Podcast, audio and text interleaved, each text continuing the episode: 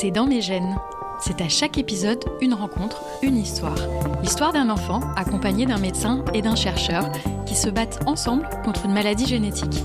C'est cette étroite collaboration unique en Europe que vous allez découvrir en embarquant au cœur de l'Institut Imagine. Suivez les patients et leurs familles dans le premier pôle européen de recherche et de soins dédié aux maladies génétiques et apprenez-en un peu plus sur les traitements et les espoirs de la recherche. Plongez dans le quotidien de ces familles touchées par ces maladies encore difficiles à diagnostiquer et qui représentent aujourd'hui 64 naissances par jour.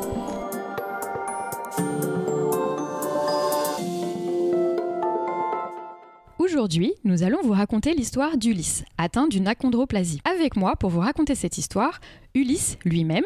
Bonjour Ulysse. Bonjour. Marie-Liès, la maman d'Ulysse. Bonjour Marie-Liès. Bonjour. Nous avons également Geneviève Boja, pédiatre généticienne dans le centre de référence maladies osseuses constitutionnelles à l'hôpital Necker Enfants Malades. Bonjour. Bonjour Geneviève. Nous avons également Laurence Leger-Mallet, directrice de recherche à l'INSERM, et elle anime une équipe de recherche à l'Institut Imagine dédiée aux pathologies osseuses. Bonjour Laurence. Bonjour. Alors on va commencer, si vous le voulez bien, avec vous Marie-Liès. Est-ce que vous pouvez euh, nous raconter l'histoire euh, d'Ulysse Comment est-ce que, comment que ça a commencé?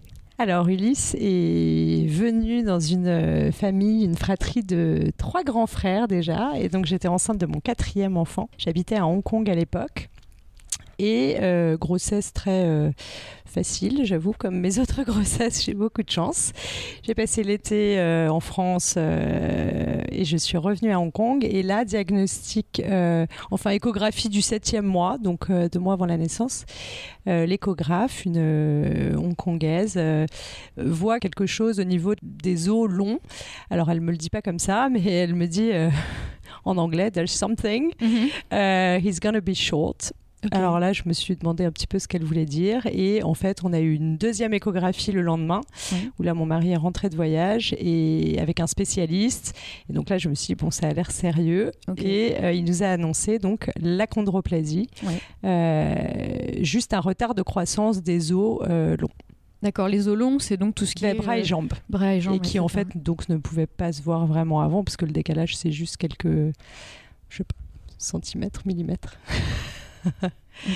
Donc évidemment, c'était une surprise parce que c'est une maladie euh, très rare. Mhm. Et bon, les deux derniers mois de grossesse, c'était deux mois, euh, c'est vrai, un petit peu euh, compliqués à se préparer. J'étais contente de le savoir en avance. Du coup, on a demandé si c'était un garçon ou une fille. Mhm. Et quand on a su que c'était un garçon, on était hyper contents. Et avec mon mari, on a décidé de l'appeler Ulysse Mhm. en se disant, voilà, c'est quand même un bon prénom euh, de héros qui l'aidera à faire un long voyage. Voilà, et ensuite Ulysse est né au mois d'octobre à Hong Kong par césarienne parce que les, les médecins trouvaient ça plus, plus rassurant. D'accord. Et euh, il, est, il est venu en France, il a rencontré toute sa famille, ses cousins, ses grands-parents seulement à 4 mois. Et c'est là aussi qu'on a rencontré les équipes euh, de Necker. D'accord. Et donc le, le- le diagnostic avait été fait pendant la grossesse. Vous, Geneviève, vous l'avez rencontré à 4 mois donc Voilà, nous avons euh, rencontré ce petit bonhomme, ce grand bonhomme, à l'âge de 4 mois. Euh, le but, c'était de d'avoir un peu euh, un avis sur, euh, d'une part, le parcours de soins qui était euh, alors proposé dans notre centre de référence maladie osseuse constitutionnelle. On rappelle que Necker et l'Institut Imagine sont impliqués depuis de très nombreuses années dans, d'une part, le diagnostic, mais également la prise en charge, l'accompagnement et les nouveaux traitements de Mhm. cette pathologie.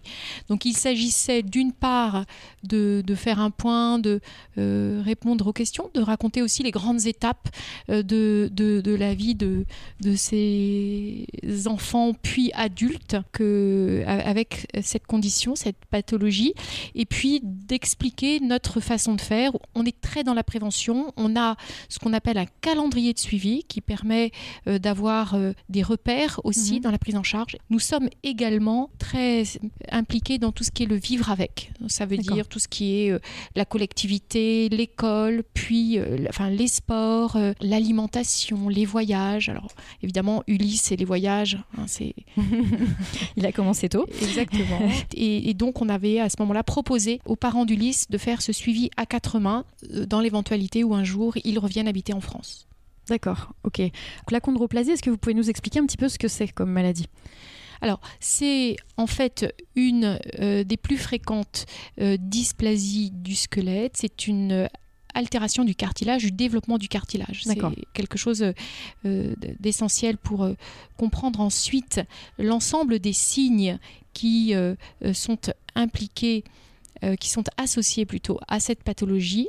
Et aujourd'hui, grâce aux travaux de Laurence, on sait Mhm. qu'il n'y a pas que le cartilage d'ailleurs. Il y a aussi d'autres euh, petites choses à regarder euh, qui sont importants et qui font partie de ce fameux parcours de suivi. Donc, pour nous, les mots-clés, c'est une des plus fréquentes Mhm. pathologies du squelette euh, vues dans notre centre de référence. Le diagnostic est manifeste en fin de grossesse. C'est À des l'échographie, pathologies qui sont, voilà, euh, dans la grande majorité des cas, l'échographie du deuxième trimestre ne Mhm. montre pas de choses particulières. C'est vraiment un diagnostic tardif. C'est ubiquitaire, ça touche euh, des Ubiquitaire. c'est-à-dire ça, ça- ça existe dans tous les pays du monde, toutes les régions du monde, chez les Mhm. garçons, des filles.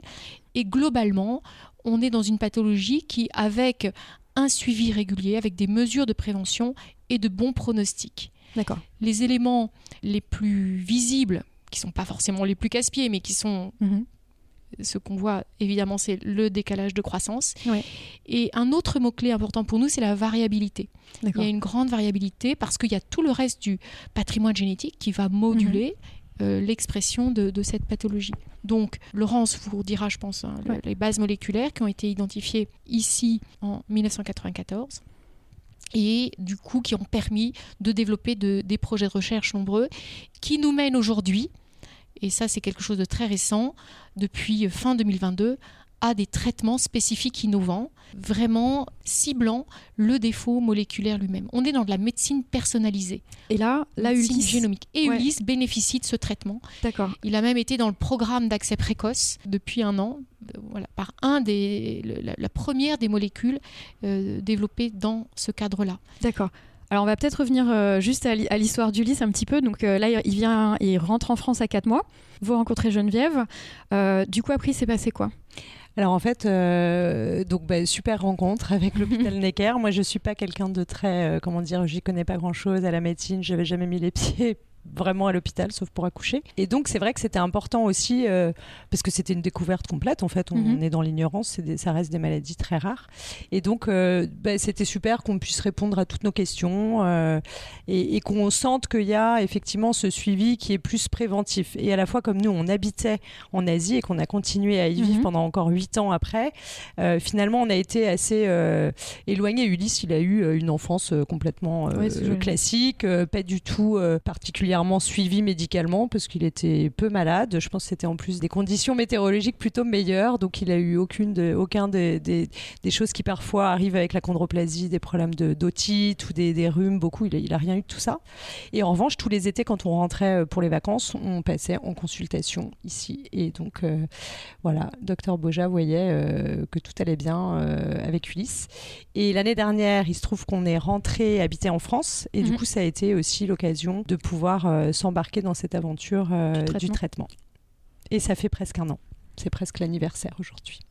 D'accord, parce que Marie-Liesse, vous parliez euh, d'otite, etc. Mais on peut, en gros, avec cette maladie, donc il y a la- il y a- on, est plus prône à d'autres conséquences, on va dire. Ouais. Voilà, il y a quelques euh, que consé- conséquences qui peuvent avoir lieu sur l'ORL, sur l'orthopédie. Donc Ulysse, il a été plutôt touché là-dessus. Si tu te rappelles, il a porté un corset, c'était purement préventif, entre euh, 8 mois et 2 ans. Tu t'en souviens? Toi, raconte-nous un peu. Hum, non, je m'en souviens, souviens pas. Tu t'en souviens pas? Tu te souviens de quoi, toi? Hum, C'est quoi le jour où on te l'a dit? Tu te souviens ou pas? Je sais pas. Tu sais pas? Tu te rappelles plus? Non. Tu l'as toujours su? Bah ouais, à peu près. Toute ta vie à Singapour, ça s'est passé comment? Bah, puis, hein, Ouais. je me suis jamais fait euh, harceler ou des choses comme ça. Ouais. Et euh, bah, c'est tout. C'est tout. À l'école, ça se passe bien Ouais. Ok. Donc là, t'es en CM1, hein, t'as 9 ans. Oui. Ta matière préférée, c'est L'art plastique. l'art plastique. Et C'est vrai qu'à Singapour, on habitait après, très vite. Il avait un an et il, il a démarré l'école très tôt. En fait, on démarre l'école assez tôt. D'accord. Euh, donc à 18 mois, il était en toute petite section euh, dans, dans une école euh, internationale en anglais. Et, et- et il a eu la chance jusqu'à euh, donc l'équivalent du CE2 d'être d'être dans, dans des écoles très euh, très inclusives, très euh, euh, accueillantes et ça s'est toujours euh, hyper bien passé. En fait, tu étais exactement traité comme les autres. exactement pareil. Et là, l'arrivée en France aussi. Hein, tu as fait CE2 l'année dernière, en milieu d'année, et puis CM1, là, ça se passe bien. Hum, ouais, ça se passe bien. Parfois, euh, bah, quand je mange à la cantine, bah, parfois les dames de cantine m'aident pour euh, desservir mon plateau Ouais. ou euh, tout ça. Bon, mais on t'aide. Tu vas nous parler du traitement dans une minute. Donc, vous êtes rentré en France, vous avez décidé de suivre ce traitement du coup Euh, bah, ça nous a été proposé, recommandé par, euh, par l'hôpital Necker. Ouais. On a réfléchi euh, un peu, mais en fait la décision était assez facile à prendre pour nous, euh, parce qu'on a vu ça comme une chance d'une certaine façon. Après, il y a certaines contraintes, donc il s'agit d'une injection sous-cutanée tous les jours à la même Ok. heure. Euh, et ben voilà, ça fait presque un an et c'est assez impressionnant de voir comme euh, en fait euh, tous on s'adapte. Ouais. Alors Ulysse en premier évidemment, mais entre les démarrages euh, où c'est que c'est quand même un, un vrai apprentissage, une vraie rigueur, une discipline, c'est- c'est pas très simple. C'est on nous a appris à le faire, donc c'est moi qui le faisais essentiellement et puis après euh, son père un petit peu. Enfin c'était des infirmières au début, ensuite nous. Et puis bah, le plus impressionnant, c'est voilà, le soir de ses 9 ans, Ulysse, il a décidé qu'il le ferait tout seul. Et depuis, il le fait tout seul, tous Ouais. les soirs. Tu nous racontes un peu le traitement ça... Tu le fais tout seul, ça va? Euh, ouais, maintenant je le fais tout seul, ouais, ça va. Mais je fais. Et puis je fais les cuisses, mais je fais la cuisse droite, cuisse gauche et. Ouais, tu dois faire du coup sous-cutané, donc tu, tu, piques, euh, tu piques un petit peu, c'est ça? Et tu changes de cuisse chaque jour, c'est ça? Ouais. Ok. Et tu fais ça tout seul comme un grand? Oui. Super. Alors oui, Geneviève Je dois dire qu'il n'y a pas que l'injection, il y a la reconstitution. c'est... Donc, Alors là, c'est c'est deux quoi étapes. Et expliquez, Ulysse. Oui, raconte-nous ce que c'est. où tu vas chercher les choses dans le frigidaire. Quand tu, vas t- quand tu dois faire ton traitement, qu'est-ce que tu fais? Tu vas chercher des trucs dans le réfrigérateur? Je, je demande à quelqu'un qui me prend euh, le produit du frigo. si D'accord. C'est trop.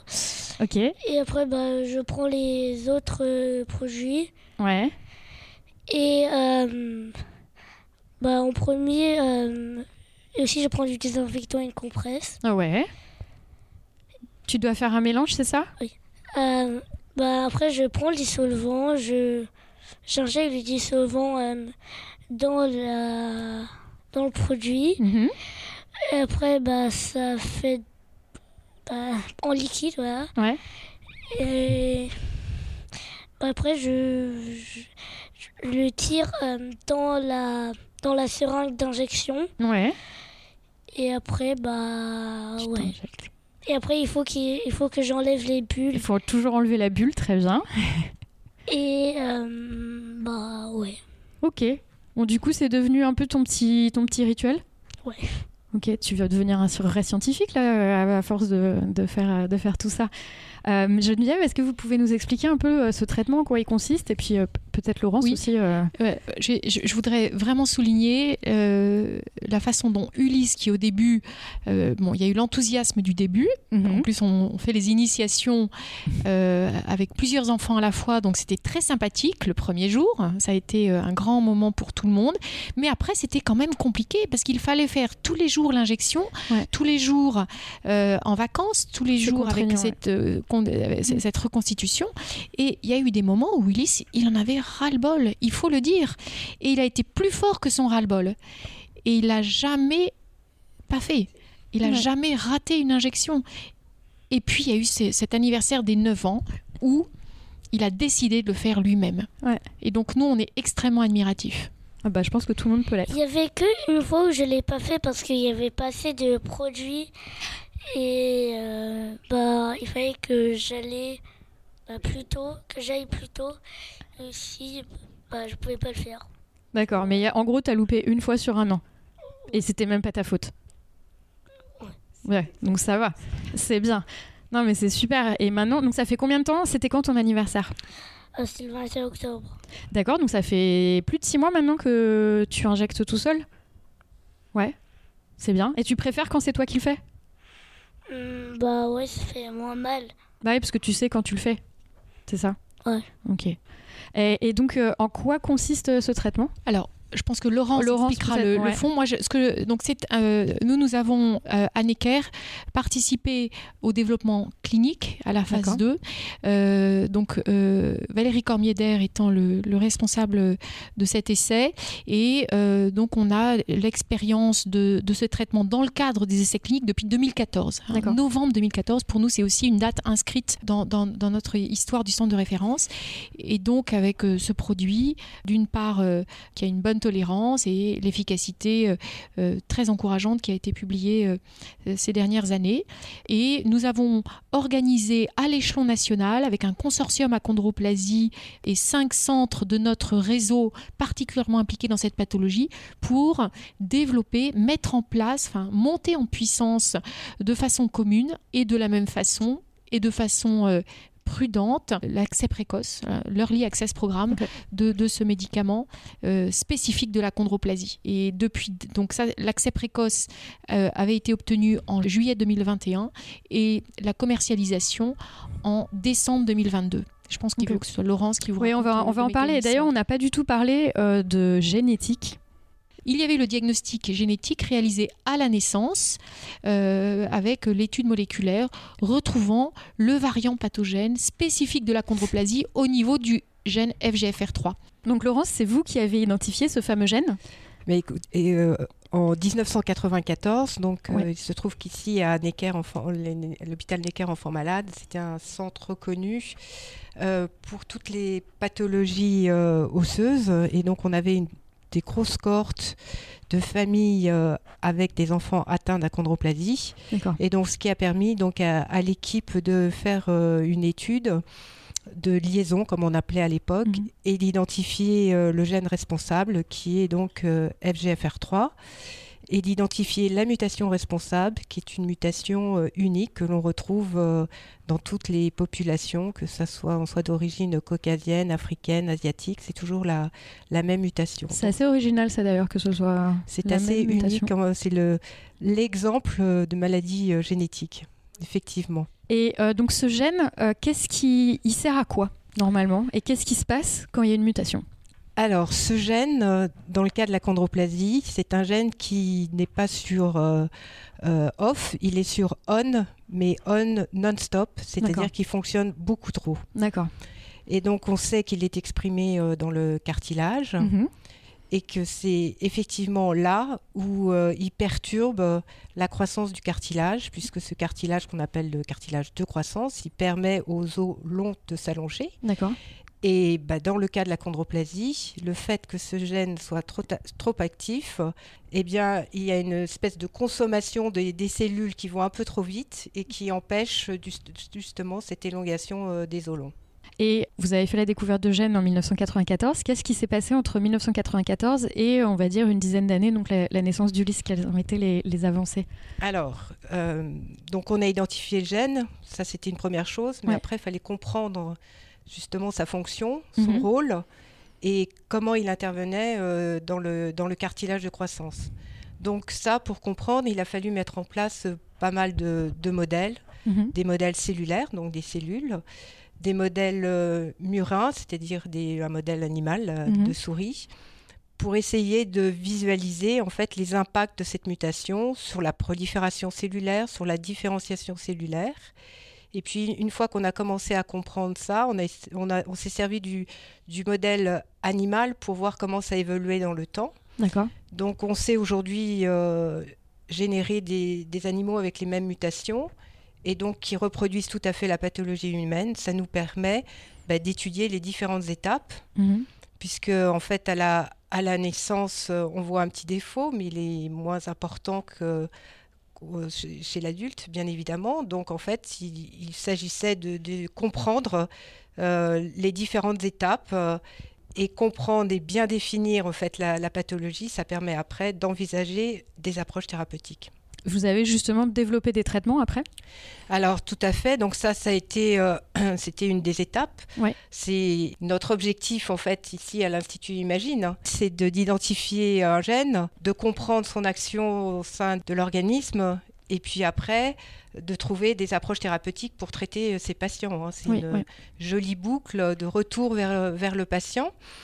Et euh, donc en 1980, euh, c'était un peu plus tard, 96, 18, donc j'ai une compagnie euh, américaine m'a contacté Mhm. pour euh, tester tout d'abord dans mes cellules, parce qu'ils avaient compris que j'avais mis en place des, des modèles cellulaires pertinents, Ouais. la molécule qui aujourd'hui euh, est le, le médicament euh, d'Ulysse. D'accord. Donc on a commencé à le tester sur les cellules, on a vu que ça marchait, et après on a continué, on l'a fait dans les modèles de souris, où là on faisait comme Ulysse, on injectait tous les jours nos, nos souris. Alors euh, là, on était obligé de le faire parce qu'elles n'étaient pas capables de se débrouiller toutes seules.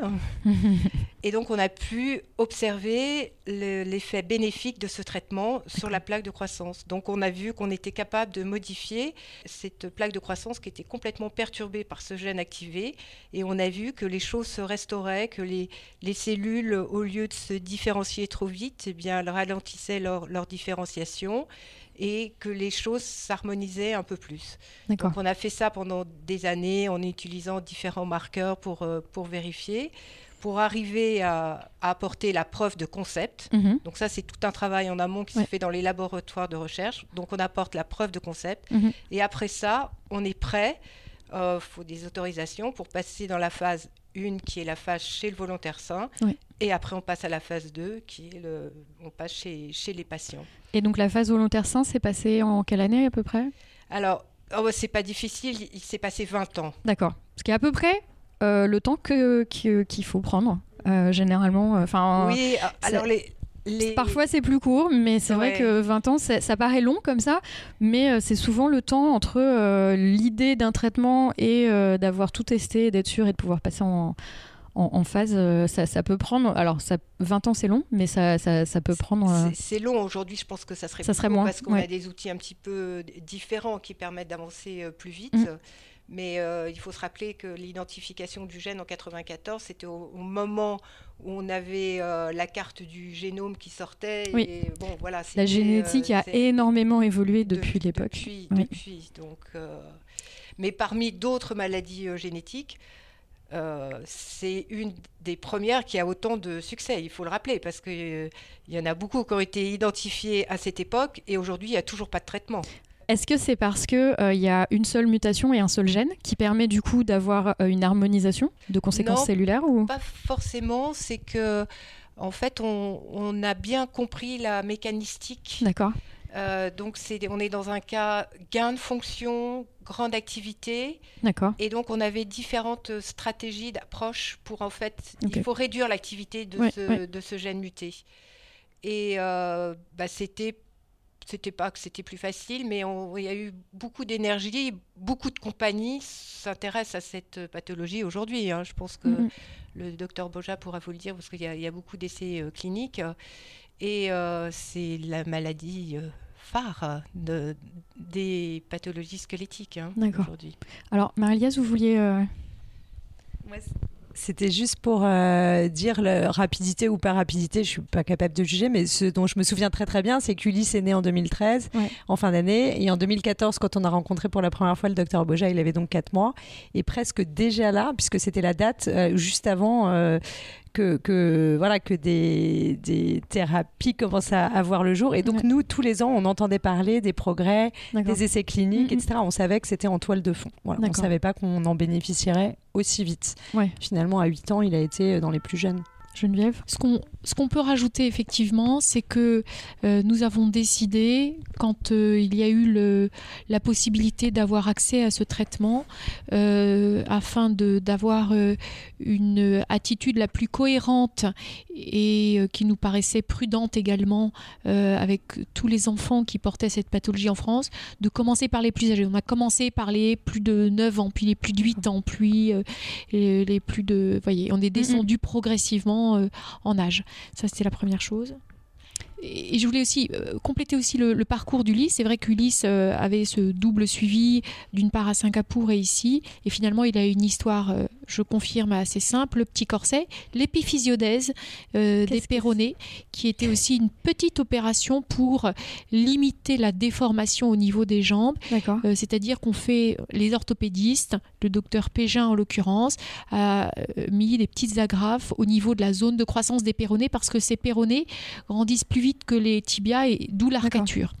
Et puis, euh, il a été euh, suivi régulièrement sur le plan ORL euh, et l'ensemble du suivi, sinon, c'est était tout à fait satisfaisant et, et- et nous n'avons pas eu d'autres traitements conventionnels. hein. On sépare aujourd'hui, il y a les traitements conventionnels qui sont Mhm. les traitements qui se font depuis des années, comme la prise en charge des otites, l'opération des amygdales, végétation, l'intervention au niveau de la charnière, le corset, et puis ces nouveaux traitements, ces thérapies innovantes spécifiques de la pathologie. Alors, ça touche à peu près combien de personnes dans le monde, euh, cette maladie?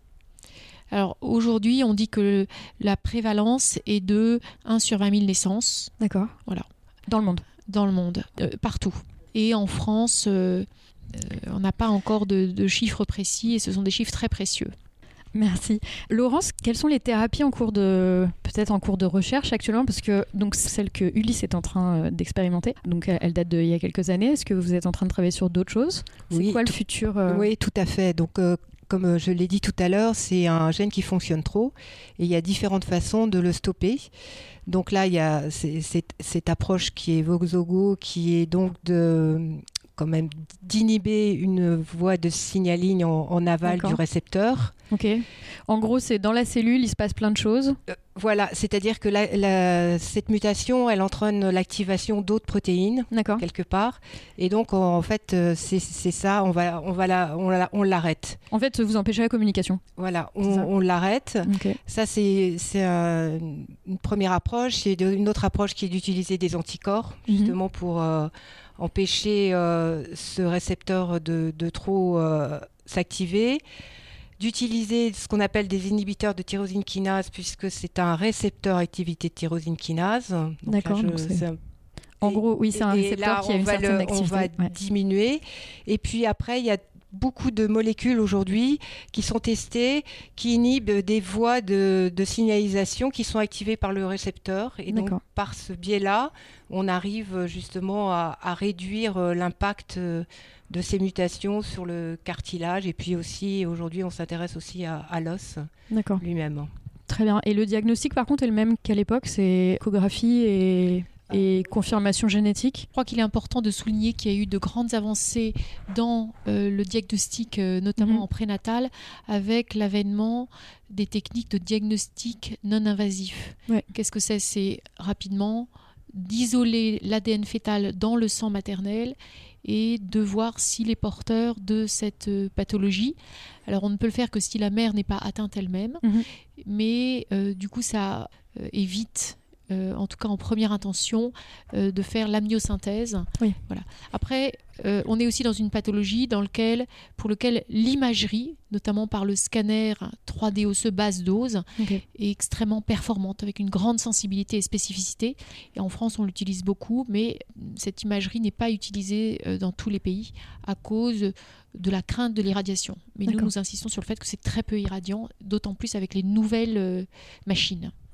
Et quel est le futur de ces patients euh, niveau thérapie? Est-ce que c'est être pris, en, pris en charge dès la naissance, euh, du coup, Laurence? Je crois que suivant les essais thérapeutiques, euh, le, le début des traitements, les cohortes, je crois qu'il y a des cohortes qui commencent chez des enfants à partir de deux ans, mais D'accord. il y a, pour d'autres traitements, ça commence un peu plus tard. Et évidemment, plus, plus le traitement est, est proposé chez les jeunes enfants, mieux ça sera pour l'avenir. C'est sûr que comme euh, là, on cible la plaque de croissance, si on traite un enfant à 14-15 ans, on sera un petit peu en fin de croissance.